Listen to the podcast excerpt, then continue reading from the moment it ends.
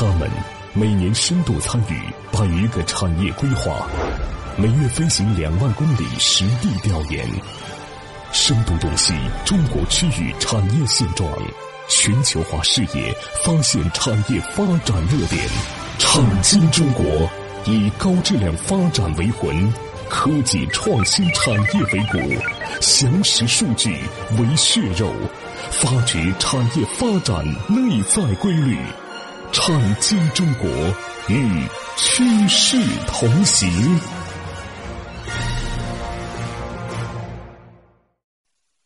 好，欢迎各位来到产经中国，很高兴和各位相会节目之中，我是王宇，我是李佩。呃，李博士上节目我们说到了这个光刻机，它其实有十万个零部件，嗯，它其实是集合了全球的呃一些科技的成果，嗯，一些大型的公司的专利，嗯啊，在荷兰传出这么一台机器来。它不是说荷兰自己发明的，自主发明的，是啊，你其实看看这个 ASML，就是这家公司的后面的背后的呃股权结构，你会发现它反正世界上这些大公司的影子都有。对啊，所以今天呢，我们接着啊，嗯来聊这个问题。我们今天呢，不光聊干光刻机了，嗯，我们聊一个话题啊，就是现在一直在炒作的，叫技术去美国化，是吧？嗯，呃，我们下面就做个畅想啊，嗯，真的你想做一个芯片过来，完全去美国化？你有几关要走啊？嗯，我们今天呢来聊聊这个话题，可能比较有趣啊，是吧？我首先讲第一个问题啊，就是华为啊加入这个实体清单已经一年多了，嗯，对吧？而且不光是华为被加入啊，华为连子公司都这都进名单了，是因为原来搞不清下面的子公司是什么，是吧？现在把子公司几十家全放进去，全放进去做实体清单，华为很光荣。华为现在已经变成了整个世界的敌人，我觉得一个企业能做成这样，真的不容易举世皆敌啊，对吧？举世皆敌。当年德国人曾经做到过一次，对对对，就全世界都不喜欢我，企业才规模对吧？说就是德国人，全世界不喜欢我，呃，全欧洲不喜欢我，对吧？日本人说，日本人说，反正全亚洲不喜欢我，然后两个人抱抱手说，你看我们俩的境遇是一样的是他们对不起我，是吧？所以过程中怎么办呢？华为也做到了，让全世界的成为他的敌人，是吧？我觉得这一点，如果你做企业的企业家的目标让全世界的人都知道你，都来打击你，我觉得这个企业也是一个很疯狂的企业，是吧？非常厉害好，所以在这个过程当中呢，有个最大的问题。因为当年呢，我们经常讲啊，华为有海思，海思可以脱离美国搞自研，搞完自研以后，干他娘的，我们肯定能够在这个芯片的领域啊，这个五 G 领域当老大啊。但是呢，可能华为内部啊，可能不会这么讲，是吧？为什么呢？你看看华为的这个任正非近一年半以来的讲话，都是什么活下去啊，对什么要拼命的什么东西。所以有的时候经常讲啊，就是这个网友欢乐多。就是他有的时候他根本就不明白，他都不能理解人家的窘境，是吧？啊，因为你这二脚毛呢，有的时候都觉得日子过得还挺不错，是吧？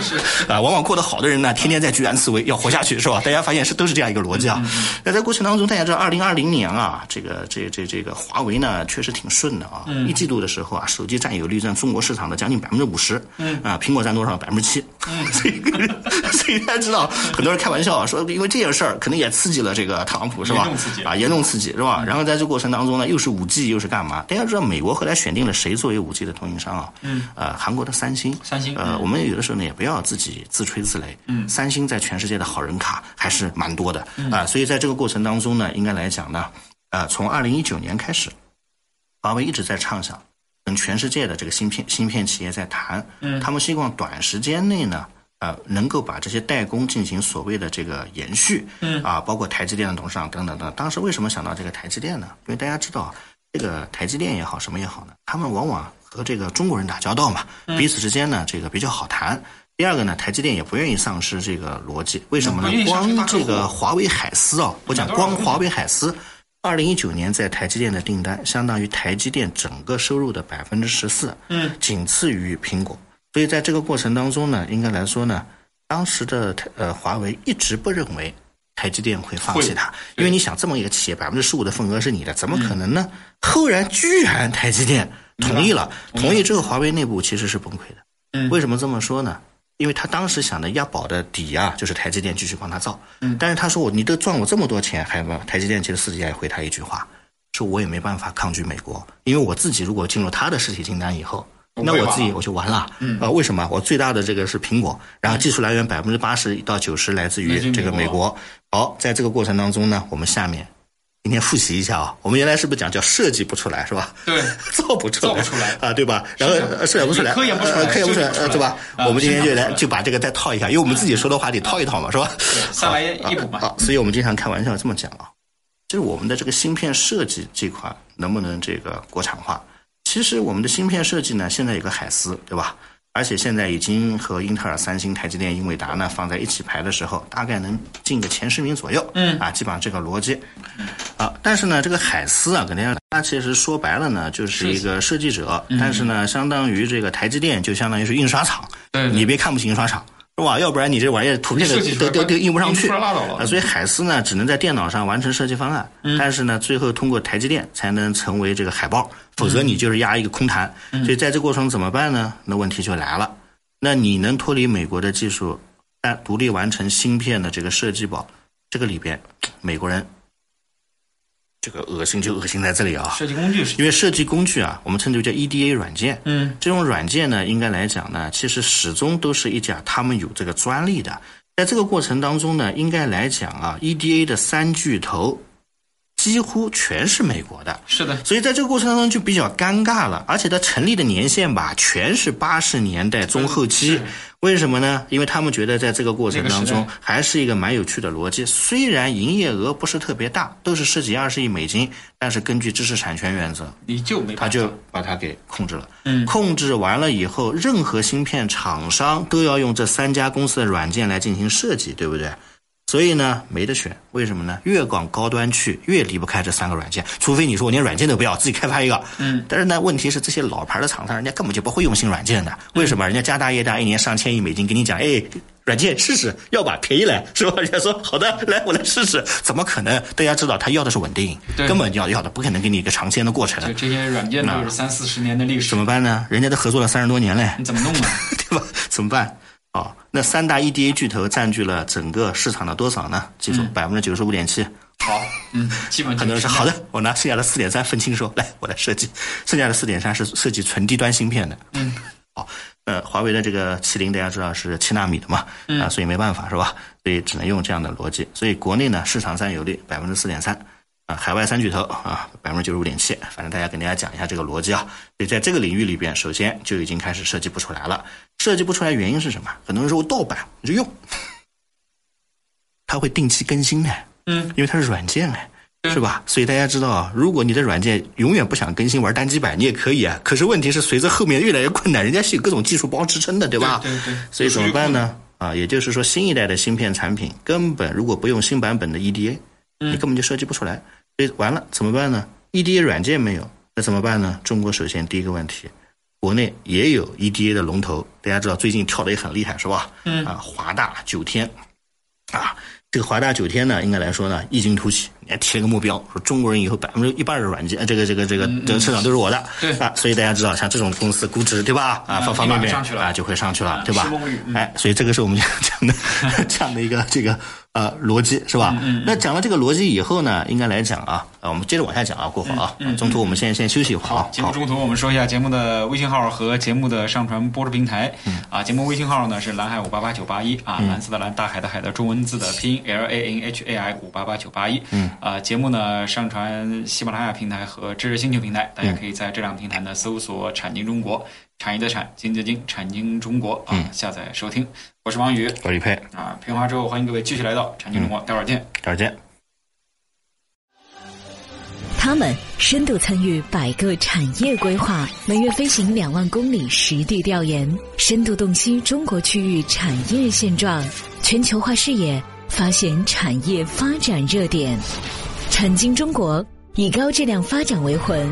科技创新产业为骨，详实数据为血肉，发掘产业发展内在规律，产经中国与趋势同行。好，评完之后，欢迎各位继续来到产经中国，我是王宇，我李佩。我是刚才发现这个芯片在一生产过来这个过程啊。第一步就卡住了，设计百分之设计软件也是人家的，对呀，别人的。然后你说你用新的不敢用，用老的吧不升级，你的纳米上去以后做不出来了，是，所以处处都有一种特别英雄的。这个产业的开始的起端就在啊早些年的欧美国家，你是没有办法想的事情。嗯，我们才改革开放，他们已经开始芯片设计了。嗯，所以有的时候想也挺不公平的，但是没有办法，这就是历史。是，所以在这个过程当中呢，这就是我们现在碰到的一个，对吧？啊，这样的一个问题啊，这是第一个问题。第二个呢，就是我们讲华为啊，其实和其他的企业还不太一样。啊，为什么呢？也不光是一些这个 EDA 软件的问题，因为 EDA 的方面的问题呢，主要解决的是这个 GPU 和 CPU 的问题。但是华为在基站上使用的，我们称之为叫 FPGA 啊，英文简称，说白了呢，是一种专用集成电路的一种叫半定制电路。嗯，它呢是一个逻辑矩阵，它是一个可以用来编程的这种芯片。这种芯片跟大家说。他用的芯片百分百来自美国的公司，为什么大家知道吧？可编程逻辑矩阵啊，已经被他们完全垄断了。这个领域被美国的公司纯垄断，垄断到什么地步呢？跟大家说一下，呃，有一家名字叫赛灵思，大家有兴趣可以看一看。嗯，啊，华为呢，天天就囤这个赛灵思的这个 FPGA 芯片，据说囤了呢足够一年半用的。我现在发现特别有趣啊，跟大家说一下啊。嗯，啊，现在我们的粮食、石油、煤炭。嗯，包括芯片，全在全部在囤货。这个这个欧洲佬天天讲啊说嘛，下一轮的暴涨又开始了，因为由于疫情影响，产能在下降。嗯，但是中国人在拼命的囤货，然后他们也在应对啊，说那我买不起怎么办？是吧？大宗商品要要要要上涨了。所以这就是英国人讲的，叫做撕裂式的深渊，知道吗？真的是 怎么办呢？啊，所以在这个过程当中呢，比如说这个赛灵思啊，占了全世界将近百分之六十的份额，美国的阿尔特阿阿尔特。占了世界百分之三十三的份额，剩下的呢什么莱迪斯什么的，也就是说你反正到美国人过程当中啊，就全是美国人，嗯，全美国人之后怎么办呢？所以 FPGA，华为特别看重的，存了一年半，也是他们的。再往下就是美国的这个呃英特尔公司和 AMD，对吧？在这个过程过程当中呢，应该来讲呢，啊，他们本来就是 CPU，嗯，但现在呢，华为要给大家说一下啊。你看完华为的矩阵嘛？你觉得华为不是在做一家企业，它是在为国家做一个打破全世界 产业尝试啊？这些经常讲啊，叫产业新秩序，嗯，就是叫科技新秩序。也就是说，它针对 AMD 和这个我们经常讲英特尔，它是不是推出了鲲鹏？嗯，是吧？然后，它针对高通推出了麒麟。对，是吧？然后你想想看，他要把每一家企业都干进去。我说华为这样干下去的话，它简直就是个帝国，是吧？是啊，所以呢是鲲鹏，所以呢应该来说本身就有服务器的 CPU 产品鲲鹏。所以不管怎么讲呢，反正在这个领域里边啊，还是比较受制于人的。那在这个过程当中呢，因为是华为海思目前的全系列芯片，大家知道啊，有麒麟、有鲲鹏、有升腾人工智能芯片嘛，对吧？五 G 的呢，有这个叫天罡，也有叫拔龙的，是吧？嗯。然后新另另外还有一些什么凌霄啊这些芯片，反正一大堆的这样的一个芯片。问题来了，我前面讲已经设计不出来了，对吧？嗯。就算设计出来以后，谁生产？啊，下面就是光刻嘛。嗯。啊，光刻机大家都懂的，我们就不再赘述了。嗯。刚说过。阿斯梅尔是吧？嗯。光刻机里边究竟要解决哪些逻辑呢？大家记住啊，光刻机里边一共来说要解决六个事情。啊，华为现在也准备把光刻机也干了，是吧？嗯。华为现在。是一条线。要是哪天华为转身成为一个大的芯片企业，我一点都不奇怪。嗯，因为做芯片企业也很来钱啊。对对，就问题就是能不能转得过来。啊，这么几条线，第一个呢就是氧化，嗯，氧化主要靠氧化炉是吧？它通过湿法的和干法的氧氧化，这个呢不难做啊。第二个叫什么呢？第二个叫薄膜沉积技术是吧？嗯嗯。那这个里面有各种什么 CVD 啊、PVD 啊、组件等等等等，比如说化学沉积、物理沉积、真空蒸馏啊等等等等，什么电镀啊什么的。这块呢叫沉积，这块呢问题也不大。最难的嘛是光刻，大家知道涂胶、曝光、显影和电子束、光束的 EBL 这个几个过程当中啊，就是涂胶设备、曝光设备、显影设备、光刻机。我刚才讲了嘛，中国很多报国的这些大学啊都在研究。再往下，第四个叫刻蚀啊，大家可能要刻什么叫刻蚀啊？光刻就相当于是这个我们经常讲的老木匠。啊，拿个木啊，在上面画一条这个这个这个这个槽啊，点一下啊。刻试就是把其他的东西给它抠掉，是吧？刻试技术呢，跟大家说，光刻机一台卖一点二亿美金，嗯，刻试机一台卖一千万人民币，所以很多人经常讲说，哦，看看这个价格上好像难易度不一样，不要这么讲。刻试原来也很贵，只是后来中国人彻底解决以后，它的价格就从几千万美金变成一千万人民币了，所以说他们利润也很高，是吧？啊，刻试，刻试，再往下叫做啊离子注入。离子注入机，最后一个叫清洗机，所以呢，无非就是这么多流程，流程你慢慢去整吧。反正呢，就是在这过程中呢，如果你什么都想做全世界最尖端的，你活活累死你，对吧？一般来说这样的，光刻呢要全世界比较尖端的，这个清洗机矬一点没关系。然后呢，一般来说一台光刻配个五到十台的刻室，再配那么多清洗，很多人说那我们是土豪，我把一比一配光刻机、刻蚀机，反正你有钱你就配呗，对吧？啊，这光刻机跟大家说一下啊，还有一个问题啊。这个里边啊，问题很多的，很多人经常讲为什么佳能没人买他的货，是吧？嗯，啊，跟大家说一下，里面还有一个关键指标嘞。那啥指标呢？啊，很多朋友说这个里面的指标是不是一个稳定性指标？对的，这个叫做价动率。价是什么价呢？邓稼先的价。嗯。动是动态的动。说白了一句话，就是理论上和它实际上生产过程当中的一个叫做成品的比率，我跟大家说一下啊，差的机器连百分之四十都没有。嗯，日本的机器有的时候在全速开转的时候，百分之五十五到六十。你知道阿斯梅尔的百分之九十七点五，哦，这个厉害了。所以大家不要说贵啊，那你犯得着你的这个废品率这么高吗？所以跟大家说一下啊，这个百分之九十七点五不得了。所以在这个过程当中，比如说每生产一万片的这个晶圆的产能，就要增加五十到六十台刻蚀机，但是光刻机只要增加两台。那现在我们经常讲啊，每小时他们的光刻机啊能加工两百片到三百片的大晶圆，每个大晶圆能生产成千上万的，说是成百上千的这个所谓的、呃我们讲的这个叫做芯片，嗯。啊，芯片就是上面切割下来的啊，啊是是是啊所以呢，就一个小时光刻机全开，你就算两百乘一千、是多少呢？就是二十万个二十万个，你想想看，二十万个什么概念？哎，我就问你啊，一个手机几千块，里面芯片几千块嘞，嗯二十万乘以一千，对吧？那就相当于一个小时呢就几个亿，或者是大几千万。所以，所以很多人说你买光刻机这么贵，哥哥你收回成本吧。我刚才已经跟你讲了嘛，一个小时都已经这样了，是吧？而且呢，跟大家说，只要有订单，这个问题不成问题呃，。只要生产得出来就有订单。啊，对，为什么呢？很简单嘛，对吧？以后都要有黑市了，所以过程当中怎么办呢啊，所以这就我们经常讲的这样一个逻辑。